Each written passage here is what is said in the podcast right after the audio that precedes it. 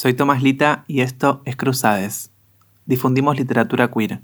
Nos prestamos las voces. Te leemos al oído. En este episodio, Verónica Yatá por Micaela Siniak. Piedra grande sin labrar. Peña, se llamaba así la calle donde vivía el amigo de mi hermano. La primera vez que hice el amor vi mi ropa manchada. Fue distinto el color de los autos que pasaban mientras volvía a casa. Fue distinto el color de mi mamá que ponía la mesa como tantas otras noches, aunque esa fuera para mí la primera noche de otra era. El rostro de mi mamá acariciado mucho antes de que esto pasara, ella sola en su casa, mi hermano y yo, por hombres recostados en pequeñas camas, el humo del cigarrillo marcando en el aire figuras sin forma. Uno de esos hombres mi padre, el humo dibujando, en su caso sí, un ciervo corriendo, perdiéndose en un bosque. Entonces Peña, el nombre de la calle, de la casa del chico con el que estuve la primera vez.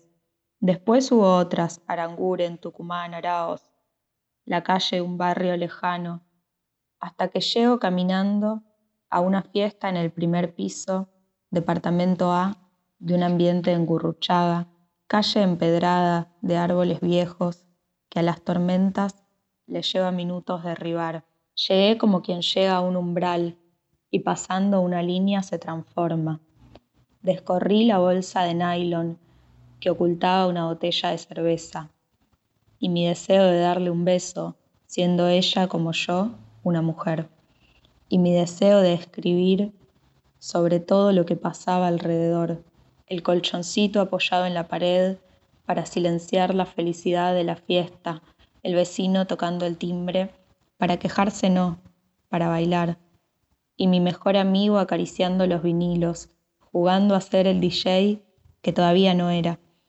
Ana también quiso que la noche fuera larga, que todo recién empezando como estaba no terminara tan pronto. De negro a nublado el cielo se nos fue metiendo en los ojos. La suavidad que conocí esa noche fue un hacha, una pica, un revólver, que palpé en mi bolsillo meses después, años después. La suavidad fue mi antídoto cada vez que hizo falta, mi defensa, incluso cuando ella me dejó. Ahora, cuando algo termina, me acuerdo de esa noche, lo que se tuvo una noche, si de verdad se tuvo, se tiene otra vez.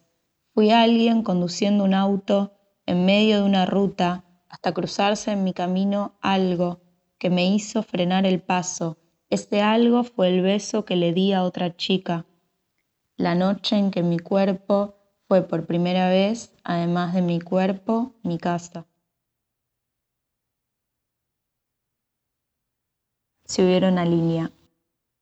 Si hubiera una línea, de ese lado lo muerto, de este la selva, entonces yo diría, todavía estoy acá. Firmeza de estaca clavada en lo más hondo de la tierra, todavía estoy acá. El nombre de una muestra de fotos que vi. La fotógrafa trabaja, retoca, pinta. Fotografías de soldados rusos mirando a cámara, sonriendo, antes de ser fusilados, como diciendo justamente Todavía estoy acá y no tengo por qué salir con cara seria. Un gesto flor de loto que en medio del pantano también grita, todavía estoy acá. Mi primo debe haber sentido cada vez que mojaba la cama el mismo grito contenido en la noche. Habrá inventado la cara del hombre que no conocía y era su padre. Yo también podría haberle dicho eso al mío todavía agarrarme de la frase y de su saco desde abajo para llamar su atención. Soy yo, estoy acá, me decía ella. Me tocaba el pecho dándome amor y pidiéndome un poco de amor. Si intentábamos separarnos, volvíamos. Por ejemplo, yo salía y en medio de una fiesta la encontraba bailando. Entonces me acercaba y le decía, es necesario esto que tenemos. Todavía te quiero mirar.